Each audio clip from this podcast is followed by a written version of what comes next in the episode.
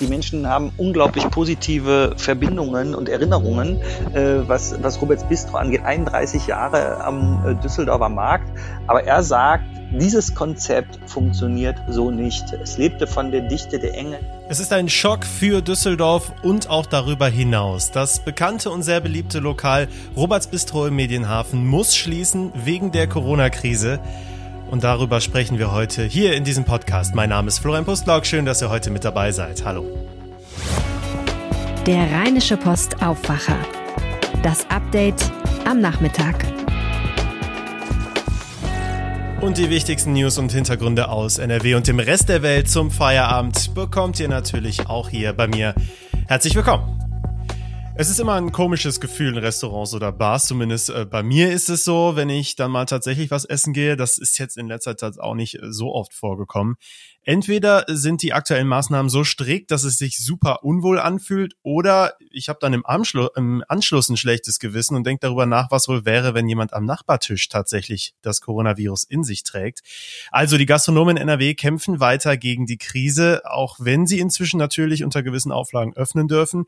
Dennoch ist schon länger klar, nicht alle werden diese Krise überleben. Und jetzt hat es ein ganz bekanntes Lokal aus dem Düsseldorfer Medienhafen bereits getroffen. Und zwar Roberts Bistro. Das muss schließen. Darüber spreche ich jetzt mit Uwe Jens Runau aus der Düsseldorf-Redaktion der Rheinischen Post. Guten Tag. Ja, schönen guten Tag, Florian. Also, auf Facebook postet der Inhaber von Roberts Bistro nicht direkt, dass die Schließung, die ja sehr überraschend kommt eigentlich, was mit der Corona-Krise zu tun hat, aber dem Vernehmen nach ist klar, das liegt daran. Ähm, wie kommt es denn jetzt dazu, dass jemand, der zu Beginn der Krise gesagt hat, ja, wir öffnen aus dem Fenster, verkaufen wir Gerichte und so, dass so jemand jetzt doch relativ schnell äh, dann doch dicht machen muss? Ja, also er hat äh, das probiert. Äh, der Außerhausverkauf äh, lief ganz gut. Da wurde dann sogar noch ein bisschen äh, renoviert. Der war der Laden wieder äh, aufgehübscht. Aber jetzt so nach einigen Wochen im Betrieb ähm, stellt sich für den Paul Meister, äh, der den Laden heute führt, äh, eigentlich heraus, dass er zu wenig Gäste hat, äh, dass zu viele Plätze äh, wegfallen. Ähm, das ist halt äh, im, im Innenraum mehr als die Hälfte. Und auch im Außenraum kannst du nicht alle, ähm, also kannst du nicht zu viele Fremde an einen Tisch setzen und die wollen auch nicht unbedingt zusammen sitzen, so dass er äh, mit seiner 30-köpfigen äh, Besatzung, sage ich jetzt mal, also zwölf sind in der Küche, wo wirklich immer im Akkord da gearbeitet wurde, äh, einfach nicht auf seine, seine Umsätze kommt und sagt, dieses Konzept unter den Vorgaben der neuen Corona-Normalität ähm, ist eigentlich nicht äh, ja, finanzierbar und deswegen stoppt er das jetzt. Und ob er äh, etwas hinüberretten kann äh, in diese neue Normalität und nochmal was auch mal, das weiß er nicht. Mhm. Ja, daran sieht man ja offenbar, wie krass sich diese Krise dann noch auswirkt, weil es gibt klar die die viel diskutierten Soforthilfen gibt es äh, für solche Betriebe. Dann durften die ja theoretisch jetzt schon längere Zeit wieder Umsatz machen. Das reicht ja offenbar doch nicht aus, um jetzt äh, ja alleine für ein paar Monate nur den, den Betrieb aufrechtzuerhalten. Ja, man muss halt sehen, er sagt auch, ich muss irgendwann die Reißleine ziehen. Es ist ein personalintensives Geschäft, Gastronomie.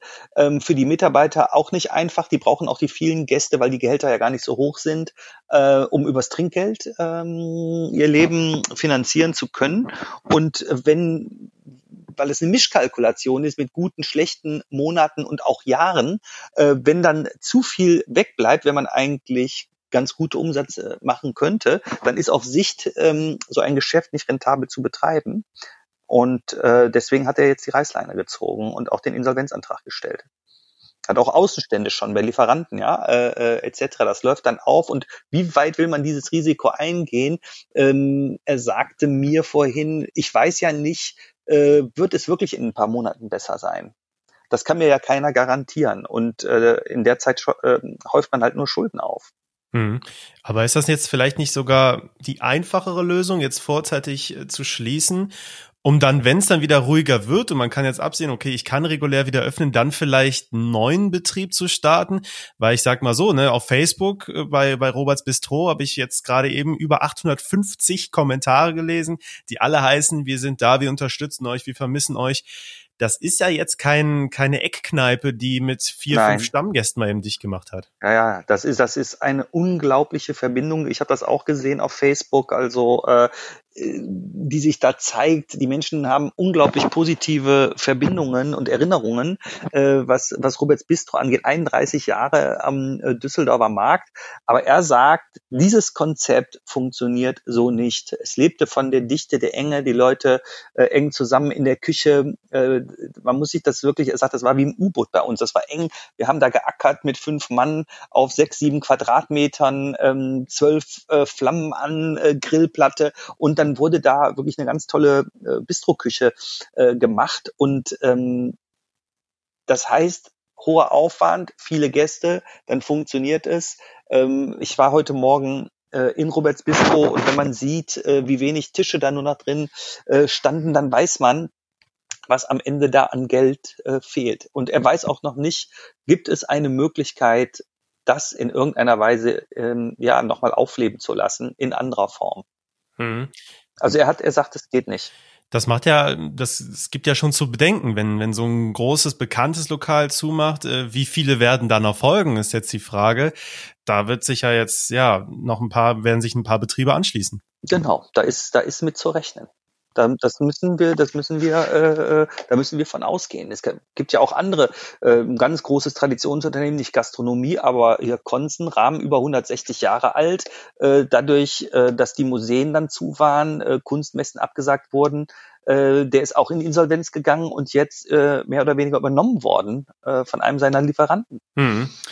Ja, aber der Gastrobranche, das muss man ja auch sagen, das hat auch der Deutsche Hotel- und Gaststättenverband jetzt äh, auch schon mal bekannt gegeben. Das zahlen auch, das zeigen auch Zahlen des Landes. Der Gastrobranche geht es ja schon länger nicht so gut, zumindest was die Quantität angeht. Also der, der Rückgang von Kneipen, Bars und Restaurants in ganz NRW, der, der zieht sich ja schon über, ja eigentlich schon seit Beginn von 2010 und noch früher zurück. Da ist die Corona-Krise doch jetzt eigentlich nur, ja, der, der nächste Tempogang, der da eingelegt wird, was diesen Rückgang angeht. Ja, das hört man natürlich auch aus der Düsseldorfer Gastroszene, äh, dass Roberts Bistro auch ein bisschen, äh, trotz allem so ein bisschen äh, gekämpft hat in den letzten äh, Monaten und ähm, so die richtig gesunden äh, äh, Läden, die überleben das vielleicht, etwas länger zumindest, äh, aber wer schon ein bisschen kämpft, ähm, der sagt sich dann auch irgendwann, die Wahrscheinlichkeit ist nicht so hoch, dass ich das noch ein halbes Jahr hier durchhalte. Ich höre lieber jetzt auf. Mhm. Zumal, wenn schon Außenstände ähm, entstehen, dann ist man als Geschäftsmann ja auch irgendwann äh, und als Geschäftsführer auch gezwungen, sonst gerät man in die Insolvenzverschleppung äh, und die macht sich strafbar, äh, die Konsequenzen zu ziehen. Also kann man, wenn man jetzt ja das Ganze mal pauschalisiert sagen, Gastrobetriebe unternehmen nur, wenn da wirklich eine große Finanzkraft hintersteckt oder eventuell der Betrieb so klein ist, dass diese Finanzhilfen tatsächlich jetzt ausreichen für eine gewisse Zahl. Natürlich kann man dann noch sagen, okay, wenn die Außengastronomie groß genug ist, aktuell draußen sitzen, ist da vielleicht noch ein bisschen einfacher. Aber wer das alles nicht liefern kann, der hat dann schon eine schlechte Perspektive. Ja, also was ich auch höre von Gastronomen, die sagen, jetzt kommen erstmal die Sommerferien so, auch für die Gastronomen selber, die ja gekämpft haben, die werden auch mal äh, äh, ausspannen. Und äh, mir sagen Leute aus der Branche, die richtige äh, Pleitewelle, die kommt im Herbst. Hm. Ne, die haben jetzt noch durchgehalten von einigen und äh, ja, dann werden wir weitere solcher Nachrichten zu vermelden haben. Das sagt Uwe Jens Runau aus der Düsseldorf-Redaktion der Rheinischen Post. Vielen Dank. Sehr gerne. Diese Recherche ist übrigens deswegen machbar, weil viele von euch uns mit einem RP Plus Abo unterstützen. Erstmal vielen Dank an alle Abonnenten und wer das auch mal ausprobieren möchte. Das Angebot gibt's unter rp-online.de slash Aufwacher-Angebot. Und jetzt schauen wir auf das, was sonst gerade noch wichtig ist. Stand Mittwochnachmittag 16 Uhr. Es ist ein Erfolg für Apple und ein Misserfolg für die EU-Kommission. Der Apple-Konzern muss keine 13 Milliarden Euro Steuern nachzahlen, zumindest vorerst. Das EU-Gericht in Luxemburg hat damit die Forderung der EU-Kommissarin Margarete Vestager abgelehnt. Sie wirft Apple vor, in Irland illegale Sonderkonditionen erhalten und dadurch massiv an Steuern gespart zu haben. Der Streit ist dadurch aber noch nicht vorbei. In nächster Instanz wäre der Europäische Gerichtshof zuständig. Die EU-Kommission hat jetzt zwei Monate Zeit, in Berufung zu gehen. In anderen Fällen musste Fiat Chrysler wegen eines Steuerdeals in Luxemburg nachzahlen, Starbucks dagegen nicht. Auch hier gab es Vorwürfe wegen illegaler Deals in den Niederlanden. NRW-Ministerpräsident Armin Laschet hat bislang wegen der Corona-Politik immer wieder Kritik einstecken müssen, vor allem wegen frühzeitiger Lockerungen. Der Chef des Instituts für Wirtschaftsförderung, kurz IFO, nimmt den CDU-Politiker jetzt allerdings in Schutz. Clemens Füst sagt, es gehöre zur Politik, Entscheidungen zu treffen, die sich später als falsch herausstellen. Es könne nicht immer gewartet werden, bis alle relevanten Informationen verfügbar sind. Außerdem hätte Laschet auch offen zugegeben, solche Entschlüsse getroffen zu haben. Die NRW-Landesregierung um Laschet hatte zuletzt vor allem wegen der erneuten Corona-Beschränkungen in den Kreisen Gütersloh und Warendorf bundesweite Kritik einstecken müssen. Diese seien zum Beispiel laut SPD und auch Grünen zu zögerlich nach dem Infektionsausbruch beim Fleischverarbeiter Tönnies verhängt worden. Wer auf Mallorca Urlaub macht, wird am Ballermann vorerst keine Party mehr machen können. Die Regionalregierung der Balearen hat die Schließung der Lokale an den Touri-Hochburgen Playa de Palma und Magaluf angeordnet für zunächst zwei Monate. Das betrifft also auch die Partymeile entlang der Schinkenstraße. Die Entscheidung sei eine Folge der Bilder von illegalen Partys am vergangenen Wochenende. Der Tourismusminister der Balearen sagt, dass das Verhalten einiger weniger Urlauber und Lokalbesitzer nicht die sonstigen Anstrengungen auf den Mittelmeerinseln aufs Spiel setzen dürften. Außerdem gilt sogar im Freien bis auf einige Ausnahmen bereits eine Maskenpflicht. Ein Stornierungsgrund sind diese Maßnahmen übrigens nicht. Eine weitere Corona-Regelung bleibt in Deutschland umstritten, und zwar die Ausreiseverbote für besonders betroffene Regionen. Die Vorabstimmungen würden immer noch laufen, hat die deutsche Presseagentur aus Regierungskreisen erfahren. Wie genau die neue Regelung also aussehen wird, ist noch nicht klar. Morgen soll es weitere Details geben. Die Ausreiseverbote sind umstritten. Der Vorschlag ist es, Menschen in Landkreisen, in denen die Infektionsrate zu stark ansteigt, die Ausreise kurzzeitig zu verbieten. Der Streit zwischen den USA und China um Hongkong wird immer heftiger. Beide Nationen überhäufen sich jetzt mit Sanktionen. US-Präsident Donald Trump hat angekündigt, diejenigen zu bestrafen, die Hongkongs Freiheit auslöschen wollen. Davon sind vor allem chinesische Funktionäre betroffen. Die Regierung in Peking konterte direkt, es soll Strafmaßnahmen gegen einzelne US-Bürger und auch Einrichtungen geben. Es geht weiterhin um das Gesetz der nationalen Sicherheit, das China für Ende Juni in Hongkong erlassen hatte. Dadurch können unter anderem Aktivisten in der Sonderverwaltungszone Hongkong schneller bestraft werden. Bis heute sollen alle Fluggäste von Ryanair, deren Flüge im März und April vor allem in Weze ausgefallen sind, ihr Geld für die Tickets zurückbekommen. So ist zumindest das Versprechen des Billigfliegers. Der Rückstau sei im Juni größtenteils abgearbeitet worden, sagt CEO Eddie Wilson. Für ausgefallene Ryanair-Flüge bis Juni soll es das Geld bis Ende diesen Monats zurückgeben. Ein Problem gäbe es laut Ryanair aber schon noch. Offenbar hätten Kunden die Flüge bei nicht autorisierten Drittanbietern im Internet oft abgeschlossen. Dadurch sei es schwieriger, an die richtigen Daten der Buchung zu kommen. Der AfD ist in Thüringen ein Erfolg vor Gericht gelungen. Und zwar wurde die Frauenquote für die Landtagswahl gekippt. Der thüringische Verfassungsgerichtshof hat die Regelung nach einer AfD-Klage für nichtig erklärt. Im vergangenen Jahr hatte der Landtag eigentlich das Paritätsgesetz beschlossen. Dadurch müssten Parteien ihre Kandidatenlisten abwechselnd mit Männern und Frauen besetzen. Ziel war es, den Anteil von Frauen im Erfurter Parlament zu erhöhen. Das Gericht entschied, dass dieses Gesetz mit der Thüringer Verfassung nicht übereinstimme. Die Parteien müssten daher frei entscheiden können, ob sie für oder gegen eine Frauenquote sind. Auch die nach eigenen Angaben größte Videospielmesse der Welt Gamescom kann wegen der Corona-Pandemie in diesem Jahr nicht wie gewohnt stattfinden. Dafür soll es die erste digitale Ausgabe geben, hat Oliver Friese angekündigt, der Geschäftsführer der Kölnmesse. Die digitalen Angebote sollen auch langfristig bleiben, selbst wenn wieder Hunderttausende Besucher zur Gamescom in Köln zugelassen sind. In diesem Jahr soll es vor allem um die neuen Konsolengenerationen gehen, also PlayStation 5 und Xbox Series X.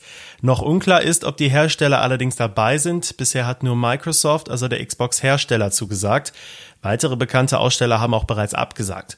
Dafür sollen andere Partner helfen, die Messeinhalte im Internet zu übertragen und vorzustellen, darunter bekannte deutsche Streamer und Influencer. Die Gamescom in der Digitalversion findet vom 27. bis 30. August statt.